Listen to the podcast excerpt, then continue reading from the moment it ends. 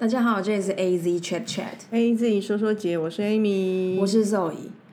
我上周末的时候，还算专业吧？你是不是说请喜出望外？没有，我都不知道你要说什么啊。我上周末的时候看了两个表演，嗯，一个表演是那个王伟忠的《谢谢大家收看》，然后另外一个表演是悠人神谷的《默剧五色》。嗯，然后我在看那个，然后我想要讲的是王伟忠这个、这个人。反正总之呢，这个他们好像在十月来个十月底的时候，呃，他们在高雄还有两场。然后反正我的我讲王伟忠，因为现在新一代的人应该是对他非常陌生的，真的，对，但他在我那个年代，然后而且他其实在我那个年代，他原本的起起起呃起家，其实他也是幕后人员。他是综艺之父吧？对，但综艺之父是后来，他的原本其实是他就是个配音员，然后后来又当做，然后后来又当又成作人，为制作制作公司那种助理还干嘛的。总之他是配音员，然后我觉得对对声音很敏感跟很敏感的人。然后他在我我他在我们的小时候，以前有一个非常非常呃非常非常，他是他是个带状性带状性节目嘛，连环连环炮还是周末啊而已？带状吧？他是每天吗？忘我记不记得？因为我后来找维基百科，我后来找不到他的，他很小吧？对我我我我找不到他到底是只有周末还是周间都有。但总之呢，那个带状节目里面有个单元叫做中国电视史，然后这一个人呢，他每就咚打开中国电视史，他声音真的很好听，很好听。然后他呃，当然我们要占那个省级，可是他就是外省口音，因为我们就台湾人嘛，我会听到他的他会有一个字正腔圆，然后会卷舌。因为在那个时代，会在电视圈里面很多也是外省人。哦你看张小燕啊，她都是。然后我那时候，我小时候我有一个小姐姐，她也是在电视圈工作，哎她男朋友就跟王伟忠那个份儿那个样子一模一样，真的哦就是就是一个大老哥的样子。那有时候会展现他铁汉柔情的一面，然后讲笑超话的超好笑，所以我每次都被那个大哥哥啊逗的那就笑到不知。那我嗯就觉得他们是某一种典型的，在那个时代电视圈的成功的典范。而且我觉得他们都，他们一心真的就是想要让他们前面眼前的人快乐。因为我印象，因为他是念文化大学新闻系的，然后呢，他那时候再回到母校演讲，哦，像我们平常那种上课迟到十跟什么一样的人，我提早他去占位置，就很想要听他讲话。然后他就他就那因为文化大学就是不是山腰嘛，就很多那种什么起雾干嘛的，然后他就会分享说，他以前就趁雾进来的时候，他就翘课。不是老笑话吗？好所以老呀、梗哦。所以呀、那可是我念大学也是二十几年前的事啊，所以他的确是老笑话、老梗啊，真的就觉得好快乐，就这个人很喜欢他。然后总之呢，就是我我先回过来讲这个戏好了。我觉得反正这个戏呢，说实话就是他的自自传。然后我在我在看的时候。我觉得里面的娱乐成分其实很低，对我来说，我讲娱乐成分不是说他不感人或干嘛，他他他他的情绪是有的，有觉得很很好笑的，有觉得很啊戚戚戚焉的，或者是哦在在感觉这个人怎么面对这一切。可是我觉得他他在里面让我感觉他很很用力，那个用力，因为他里面的都是他的个人的事嘛，他的家庭，他的爱情，就是感觉起来会有有有忏悔的，然后有有有自白的，然后也有一点点赎罪或遗憾的。所以那时候我在看的时候就觉得说哇，然后以及如果你把它 zoom out 来看，就是把它缩小，然后鸟看这一切，又发现这个人在他这个年龄，他真的很想要，他真的很想要做点什么事，因为他就是有点感慨。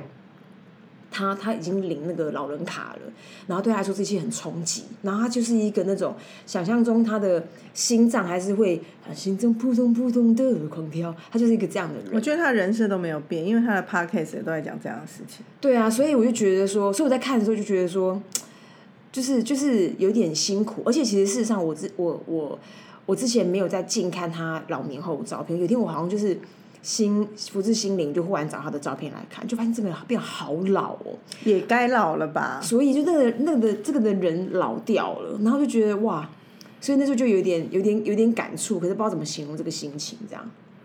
我周末去做了眉毛，重新弄，你有看出来吗？嗯，就是我本来想说，好像弄得不错哎、我这是第三次弄了，你不会痛吗？你是不是对耐耐痛度？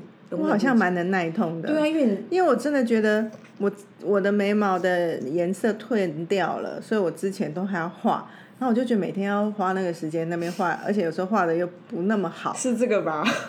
没有，因为有个问题，我的眉毛的长的稀疏度没那么均匀，所以有些地方它就会卡粉比较多，啊，有些地方又没有没有眉毛又要补，我就觉得它是个工，每天要花那些事情。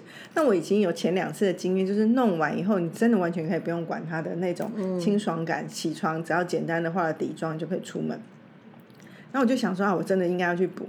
然后我常常去做睫毛的那一个那个沙龙，它就突然有一天就推播了一个讯息，就是说啊，他们的物美现在优惠价怎么怎么样。坦白说，我以前都不是给这家物美，因为我觉得接睫毛没有什么太大的技术成分，所以我就找了一个在我家附近是算是最好啊。我家那边荒郊野岭那一家最好已经不错，原因是因为它是从天母来开的，所以我就觉得好像是一个还不错啊。我自己在那边弄非常多年了，所以我觉得接睫毛 OK。可是物美我还是有想想说，好像还是有更专业，所以我以前去物美是真的是台北市最贵的。要大费周章的，就是我我已经没有遇过有人比我物美的费用还要贵的。冒昧问要两万吗？要，哇，很贵，非常贵，而且从以以前到现在，它就是那么贵。然后呢，我我我那个做睫毛那一家，他当然也有做这个物美的服服务，所以在约莫在好几年前，他就发现我有雾眉的时候，他就问我说：“哎，你在哪里雾的？”我跟他说我在哪一家，他就说他就一副非常。非常尊敬的口气说：“哦，那家很好，因为我也是去那里学的。因为那家我去的就是一个等于雾眉界的黄埔军校，很多他教了很多学生。雾眉界的奥美可以这么说。结果时隔多年之后，因为我不是收到我那个做睫毛那个推播啊，我就心里想说，我有一直观察那个那个店老板，那个女女女老板的。”的眉毛，我觉得她其实做她自己是蛮自然不错的。她自己帮自己雾吗？不是吧？我当然不是她自己，可是我说美感她自己的美感，我觉得好像值得信赖。而且我在那边那么久，以及真的是一个阿上心情，她就是推波了一个优惠。我心想说，哇塞，这么便宜！我以前雾眉从来没有那种不破万，她竟然几千块就有，那我就去。结果呢，一到现场，然后当然就是他就是推销。我说：“哎，你要雾眉还是什么秀眉的？雾雾眉或漂眉？他好像不是用漂眉，是用秀眉还是什么？太难了吧！一个新最新的的名词，我这一听也忘记。我说有什么差别？他说前者的妆感会比较重，就是粉粉的；后者它就是会更自然，很像是你自己的毛发这样子。那我一听，当然就说那后者啊。然后几乎弄完，妈的，又破万。” 是废物，我根本没有问说两个有什么差异，我以为钱是一样，只是不同技术。结果这个比较贵的，还是还是要一个钱。而且我觉得人就是这样，他应该已经成长茁壮了，他就开始猛起来批评我以前去的那一家。哇！然后我其实就很不想听这些事情嘛，我就想说，人家术业有专攻，他就专门在做眉的这一块。然后巴拉巴拉巴拉的，那你现在就是的确你也不错，做起来我也蛮满意。可是你其实不用去批评别人。他批评原因是什么？他批评什么？就是说，意思是说，哎，之前那一家做完的，就是时间一久，因为我我距离上次做至少两三年了，所以很久，所以颜色退掉是自然。可是退掉之后，它退的颜色有点退的有点偏红，他就说。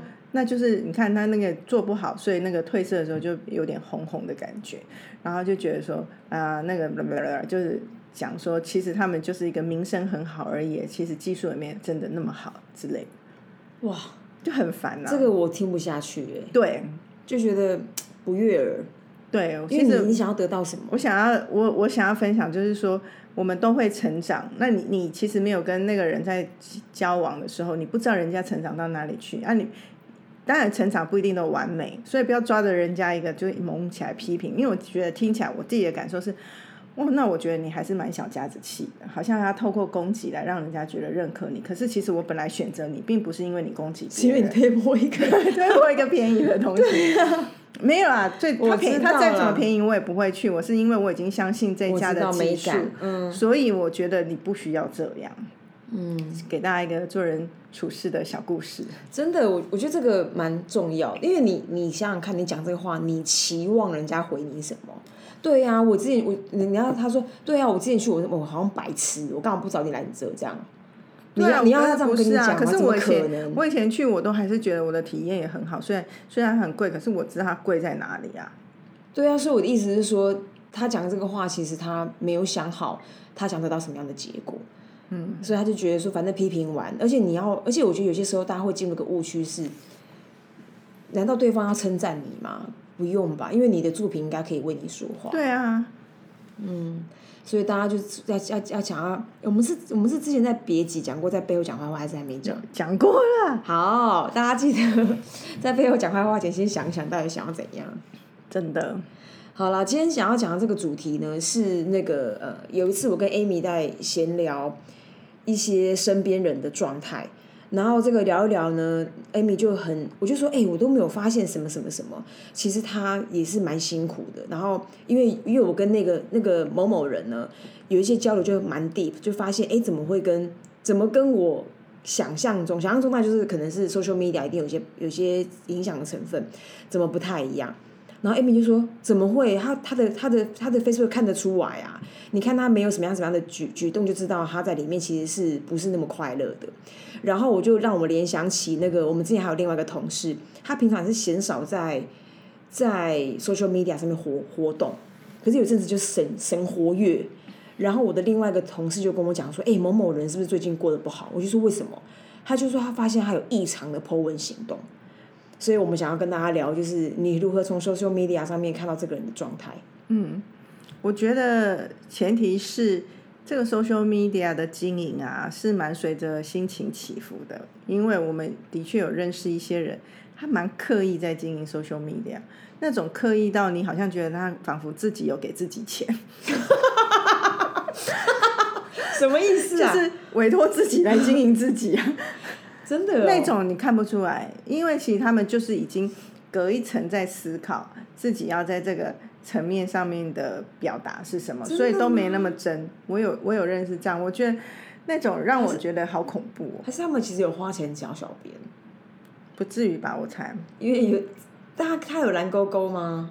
还没到蓝勾勾，蓝勾勾已经不同等级了啦。我就是想凡夫俗子啊。凡夫俗子呢，还还还能够营造出一种自己给自己钱哦。我说我意思不是说他真的给钱，而是他非常刻意经营，所以他会譬如说，好像就是真的每天会 PO，譬如说他就会有自己的小主题，每天的穿搭，或者是说就是会有一个今天的晚餐，或除非他是跟朋友发起的游戏是在必须 maintain 这个行为的，不然他他其实在做这些就是想让大家持续的透过他在社群上的展露，看到他生活的样貌。嗯，然后我觉得这些刻意的，我不是刚刚说有剖穿搭或者每天晚餐就是那样，我是说你从他的字里行间，你可以感觉他非常的在经营，即便他的快乐也是被包装过后的快乐，然后他的不开心也是被包装过后的不开心。嗯，就是我我不知道怎么形容，可是你可以从他的 po 文，你会觉得他没有那么生活感那么重，就就是是有些编辑过痕迹啦。对，就是没有那么随性啦。嗯，那这种我觉得我我不一定看得出来，原因是他真正的他，对不起，我喝气的水打嗝了。嗯，就这样的他，他是真实自己是被隐藏的。可是除此之外，我觉得有几个线索，请就是违反平常的规则啊。如果他其实大概就是就是一个礼拜一两篇的，突然像你刚刚说每天 PO 的，我觉得那就是有怪，或者是他平常一两篇。一个礼拜一两篇，可是他就好几个月没有 PO 的，也是都会有问题。可是这个现在有点看不出来，因为，因为对现在那个脸书的触及率的演算法已经不是一个常态，大家所以就没有办法观察到这一点。可是以前是真的很容易看出来。大家如果其实是 TikTok 的话，其实它那个演算法的概念是一样。大家不要觉得我们很复古，一直在讲脸书的事。对，因为不止脸书啊，其实那个各种 social media，各种 social media 都是一样。那除了这个频率我们现在看不出来之外，第二就是你看它的内文在转转述有没有一种抽离感？怎么说？有些人会好像在讲述一个别人的故事，那种都通常觉得他过得不是很好。讲述别人的故事，他他其实我是该不会是我有个朋友吧？他不是用我一个朋友，而是他会用一种讲完以后就会很淡然的觉得说啊，这也没有什么啊，人生就是这样，就是故意让自己觉让大家觉得其实没有没没那么严重或没那么怎么样的那种人，真的我自己的感觉啦。有道理耶，因为我在想，我身边有一些那种就是情绪比较丰沛的人，他就是他其实他的案例，他他提的案例或是他关注的事情都蛮激烈的，可是他后面都会用温冷式的结尾法，然后淡然的分享他的观点。那其实事实上是他基本上他光他光关注这个主题就已经够强烈了。嗯，那如果还有一种是人际关系上的、啊，其实有现在真的越来越难，因为技术越来越强。因为现在，比如说都可以屏蔽嘛，你不想让看到的人，你就可以封锁他，不要看到这一则贴文。可是有时候我觉得最有趣是那一种，我周遭很多那种夫妻档，你就可以看到，因为有些就是公然的在贴文里面示爱，或公然在贴文里面讲一些非常日常事情的时候，我都会觉得好怪哦。这不就是转过头去跟你的另外一半讲就好的事情，为什么要专程写在这上面？诶、对，可是我就觉得说，这些人是不是就是习惯示爱，还是是他们的 practice 啊？就是比如说，他们会不会在那种什么二零二零二零到二零二八的新年愿望里面都有放一个要勇敢表达爱这种？如果是这样，也就是二零二八的事情啊。不是啊，因为我我身边这样的人其实其实蛮具体的，有有这么几对耶。那他们私下真的感情很好吗？因为我不是他们的床边人，我不是啊，那你也有实体跟他们交往的时候，你有觉得他们那么好吗？我觉得他们蛮好蛮好的，有几对是蛮好，有几对我没有看过。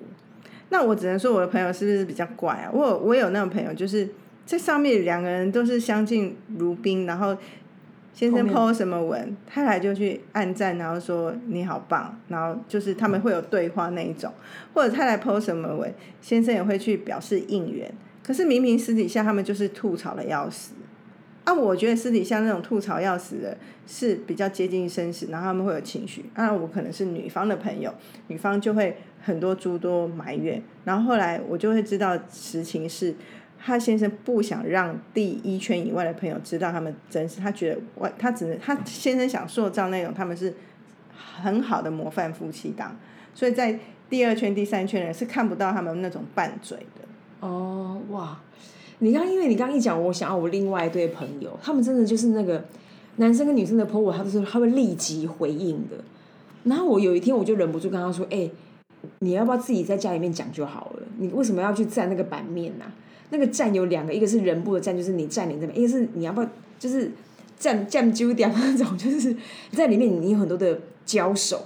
然后我都觉得说，当然是好的，就是那种就是叠加的好的气氛。可是我就很纳闷说，why？嗯，然后我就觉得说，那你们在家，我就当时的确有好奇，就是哎、你在家是怎么相处的？我不知道，有些我我也没有到人家家里面，我怎么会跟他们家相处？可是我有一个我自己也是第七感，嗯，就是第七感是比第六感还远，就是我会觉得他们这对夫妻这边互包成这样，他们好像没有没有没有那么好。后来我事实被从就事实上证明，我从别的朋友那里得知，他们的确没有像我看到他们所经营那样的好。那我看到的蛛丝马迹是，那个太太在讲自己工作上的事情的时候，然后就会。讲一讲，讲一讲，觉得自己今天做了一个很大的一个成就，然后有一个什么样的表现之后，他的最后结尾都会谢谢他的先生，那我都觉得好怪。你今天又不是金马奖那种哦，就是很终身成就啊，你要谢谢先生，我会觉得啊，以一个人生这么长，他在旁边协助你，的确好像是一个存在，可不是就你工作日常的一个作业的一个小小里程碑。那有什么好？也要谢谢先生，而且很多时候都一直在谢谢先生。我就有一种感觉，他一定很怕他先生生气，他先生一定是很不支持他做这些事情，他先生一定怎么样怎么样。那可是我不敢讲，我也我也只是默默的看在眼里。后来一个朋友跟我说，我才才发现，原来他们真的是如我所感受到，他先生其实是很不喜欢太太的这份职业，先生很不支持，先生很看衰，先生一天到晚甚至言语上面的霸凌。所以他必须在这上面多做什么，让他先生觉得说，哇，你还是有在尊重我，你还是很在意我，我就觉得好恐怖，把我吓歪了。因为我刚刚你你还没有讲到这一个事实篇的时候，我还想说，会不会我们把它想太复杂？因为他们就是老美，因为老美不都是要就是 feel grateful，I'm I'm grateful for 什么什么什么，就是哦，我很感谢我我今天一天，我感谢我身边有这这么多支持我的人，屁啦！他们会每日都在感恩，然后晚睡前感恩可以，可是我举例那情境是，假设我今天去见一个新客。然后就会觉得说，哇，今天见了这个新客，相谈甚欢，然后客人也很高兴，决定把生意给我们公司做，真的是太棒了！真的，我能够这样好好工作，都要谢谢我先生。哦，这个你不会觉得很奇怪吗？我觉得奇怪，可能还是我们在酸葡酸葡萄，别人感情很好。对啊，我我觉得我觉得奇，我会我会觉得我会好奇，就像我刚刚说，当我看到那个那个夫妻。他们互相在丢文的时候，我就想说，哎，你们，因为我们曾经，我们曾经有一些朋友，老实说，在那个时候，脸书那个年代刚开始的时候，他们在他们我们在一起吃饭，他们是不讲话的，可是他们在他们在 social media 上的对话很活跃，然后那时候就觉得说，你在你你们在干嘛？然后你们怎么去定义你们的，就是 real life 跟 virtual life？那时候真是我的好奇，可是我就，但那时候就有一个印象是，原来那个人人肉灵灵肉是可以分离的。灵肉在不同的啊场域里头，它是它它是可以不同的长相的，那个时候是是这样。可是其他这个，我觉得说会不会只是人家是老美 老美文化？哈，可是我都感恩。如果对我刚刚说的那个 case 的情境，我会觉得，其实我的概念是，今天我们虽然在一起，不管有没有结婚，或者是一个生活上的伴侣。我的成就，我的工作跟你的工作、你的成就其实是分开的。我们的生活可以在一起，可是我们 career 没有在一起，所以那是我自己的事情。那你的事是你的事情。我必须说，您的这个想法太摩登了，因为还是有很多人是需要对方祝福的，真的，这是事实。就是这价值观，说实话，就是他还是这种独立思想。然后我的事是我的事，你的事是你的事，或者是。你的事是我的，我的事我还要想想。这种价值观其实并不是 apply to all，还是蛮多人是。嗯，而且很很多时候，像我那天看到一个移工，不是移工说错了，一个外配嫁到台湾的故事，我就觉得好伤感。他是一个类似外配的作文比赛，那他得奖，然后他在讲述一个过程，他文笔其实很好。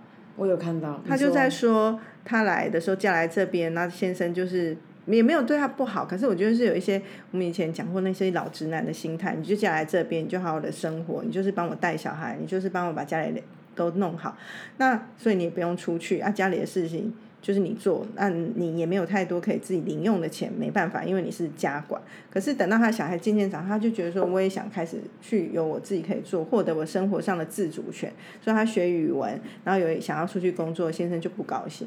先生就会觉得说，我是没有给你东西吃嘛，你为什么要出去？然后最后终于获得先生的同意的时候，先生竟然跟他说，你必须要穿长裤出去工作。对啊，那你就会觉得说，的确他就没有得到那个先生的祝福，那就是那种还把太太当做附属品，这个家里面的一个具有拥有的所有物的一种很父权、很的很不好的思想啊。我觉得现在年轻人应该已经没有这种想法。嗯，我不确定我看的那个系列作文比赛是不是同一个，但是我看的那一篇他讲是说，就是他他会觉得他的他的付出要有回馈，那那个回馈对他来说应该是 more than，但我觉我但我我猜想有个前提，这个前提是我不确定他跟他先生的感情是不是存在，因为有些时候那个回馈是感情，不一定是物质。可是那个那一篇文他就讲到说，他觉得他觉得很很不公平，还是很怎样，反正结论就是。他他在他他做一样的事情，照顾妈妈，照顾小孩，照顾一个小孩哈，照顾然后整理这个家里。当他今天是一个呃员工的时候，他是个 helper 的时候，他还有收入。可是当他被被变成一个太太的时候，他什么都没有。就是不管是什么国籍都一样啊，所以现在才会说家管其实是应该被配的，对 under pay 的，根本没有配吧，对他们来讲。那回来，我觉得我有一个差题，一个关于老直男，也是前阵子让我蛮生气的。就是反正我有一个有一个，你确定你们要收集在第二波老直男？我就是有一个机会，反正就是我前阵有另外一个评审的工作，然后我们就必须去查访一些中小企业，然后这期间就是有一个年比较资深的的老直男同行这样子。那我觉得。通常我们要了解一个企业，尤其是中小企业，很多的确就是家族经营，然后要理解说这个你们有没有把它这整件事情规模化，变成一个专业经理人制度，通常是一个企业要变成更 upgrade 的一个很重要的指标。那我我通常就会直接就是问说，哎，那你们现在的专业经理人的组织架构是什么样？怎么样？怎样？那可是我觉得有些人就是好像一副啊，我我很理解你们，你们这种一定就是父传子，子传孙这种概念，然后就有时候就是就在一个会议里面，刚好就是就是夫妻创业，然后旁边两个女儿。然后就直接问说：“哎，所以这个接班人，你们的接班人的计划是什么？你们年纪也蛮大，那这个企业如何程程序下？”然后就直接说：“啊，那我就是有两个女儿已经开始进来啊，他们从国外求学，所以就带来一些新的东西。”然后他就直接问说：“啊，所以没有生儿子哦？”哇，我嘞，我嘞，哇塞！但我我我比 nice 的去想说，他可能想说：“啊，也许你有儿子，只是他今天不在这个会议室。”可是无论如何。我都会觉得有一点，对，有点被冒犯感。我觉得酒是在冒犯啊，所以我觉得就好像你某对算啊，就这样子让那两个女的伤。哇！所以我总总觉得这个时代性的产物哦，这种老直男真的可以翻新一下。我刚刚想说，还是我们 A C 确确改名算，因为 A C 确确感感觉比较中性，还是我们改名就是那两个女的。那两个女的怎样？那两个女就是大家说，哎，那两个女的在骂老师男的，哎，那两个女的今天讲那个，我没有说全部的老师都不好，我只是刚好又收集到了一个不好的经验。我知道，但我意思只是说，如果要让我们重振我们的雄风，要不要改名那两个女的？就哎，两个女的要讲说当总经理怎样？两个女的就这样，那两个女的好像要讲什么？如果今天双层工作的话，是他们就会选。你们觉得这样听起来比较有一些情绪？我我不喜欢，因为我们好像又踩着一个什么在往上。你说那两个女的，因为好像某一种意识形态，所以我你刚刚我们讲的那个外配的先生跟这种哦，就问说啊他没有生儿子哦，这种都让我觉得什么时代了？你们在想什么？真的，因为我我觉得我也不是说什么都要以女性至上或者女性优先，然后或者是女权，这不是，我觉得只是这个必然的过程。你如果没有意识的去强化。该尊重女性这件事情，社会不会改变。当我们社会真的集体都进步的话，这件事情已经不用讲了。嗯，可是没办法，我们必须认清社会还没有进化到那里。但我没有要，我没有要女生变得比男生还要强，还是什么？没有，我觉得就是人类，我们就是平等。嗯，但是这种还在问什么时候要有什么性别，我都觉得好怪。真的，以上就是那两个女的给大家的忠告。忠告什么？就是 be fair 啊，真的。可是，可是，我觉得，即便在我们这种这么摩登的思想里头，其实我们还是有，应该还是有察觉到男女是不平等的吧？很多地方是不平等的，但是我觉得那个不不，应该是说，我没有觉得能够，就像讲公平正义，没有说什么五五波这种都真正的平等。就是不可能，所以那就是我，你觉我觉得那就是 bug，因为我我为什么这样讲？原因是因为这也是为什么女好像讨论到女生的平等，或讲到女权，女权会觉得很女权会让人女权会很难拿捏她 tone manner 的原因就这样。比如说，我觉得像如果我们今天讲蔡英文，她我觉得她她她刚好她的 tonality 是一个很像是温柔但坚定的人。我觉得她只要稍微有点嚣张，她立马被骂死。虽然她已经被骂死，可是我意思是说，对啊，人们对这件事情的投射是不允许你这么嚣张，或者是我们现在讲说，哎，男女平等，我们我们也不不奢求什么，就是五五波。我们光这样讲，其实我们已经妈过分含蓄了。所以那两个女的，我建议大家，结果七三起来。哎，那回来你你自己特别不快乐的时候，你会在你的社群平台表现什么吗？我应该说，我我我发现我的表达欲比较强烈，都是我情绪很低迷的时候，所以就是就是就这个意思。所以比如说，我会我可能会看东西会比较有感触，我可能会写一些东西，这种的确是发生的。因为我以前其实是很会写杂记的人，在写在我的本子或干嘛，因为我没以前没有在经营什么 social media，写在我的那个笔那个笔记本，我会发现我今天太平盛世的时候，我根本半点屁都没有。就是我是没有任何创作欲跟创作能力的，我拿那个笔我是下不去。所以很多人会说，哎，你有写日记，我没办法写日记，我的我一定要在我比较 negative 的时候，我才办法写东西。哇，那你就是创作型啊！可以这么创说啊。作的人不是都是在情绪不好的时候我特别多文采？我后来才知道，我以前不知道。哦，对，但我自己会现在比较成熟，以及我们现在所在的位置，有时候我我曾经有几次，就是我生活中非常小的琐事，然后我在发牢骚，可能在咒骂一个我路人，或者是跟我交易的时候的店家，让我很不开心。就人我没有我我就是想说不要指名道姓，或把那个情境写得很清楚，就别人都以为我在骂公司老板或骂 客户。然后我就觉得很困扰，因为我其实没有啊。我觉得大家可能觉得我的生活只有工作嘛，就是我在骂什么，就好像在骂工作。他难道你还有烹饪跟种 跟农妇吗？对啊，我有小孩可以骂，啊很多可以骂。有时候只是不想讲出那个对象，讲得比较模糊，然后就会发现，哎，好像这样蛮困扰。以后我就会变成，有时候自己情绪不好的时候，我就会想说，这件事我有想让人家知道我情情绪不好吗？因为这样一想，我就会觉得，很多时候情绪不好的时候，我就都不讲。嗯我也有那种朋友是那种很怕别人不知道，就是他希望希望别人能够公平他身上公平是评论的评他所发生的事情。所以我常觉得说，其实都嘛讲不清楚的，就是你你你你你期望人们回应你什么，然后有些时候，然后我觉得我哦，应该说延续你刚刚那个困扰，我觉得它会让我有一个疑疑惑是，呃，疑惑是人们能够为这件事情做什么，比如说。但是我我觉得我可能想太多，有些时候他就是需要抒发，他根本不用为他做什么。因为我常常觉得那个事件其实很很可怕，可是人们的反应其实是很淡然的。然后那那件事情的关系是对等的嘛？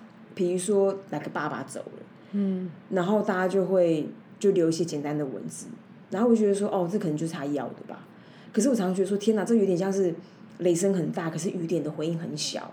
那这这能不能够满足他？所以我常常在这个里面，我就会有点困困惑。所以我觉得我们回到一开始说那个怎么样叫那个人异常，我觉得如果你你对跟这个朋友很熟，那所以很熟是在社群上很熟，你常看到他的贴文，然后你觉得他的平常这种就是正常发挥，他一点小事也想拿出来讲，那你就会觉得那没什么。所以当他小事不讲，或者是很多事不讲的时候，你就会觉得他不一样。所以我觉得那个异常都是跟他平常的习性跟惯性相反的时候，就是会让我觉得他他有点怪怪。或是突然开始修图了，这个人也是怪怪。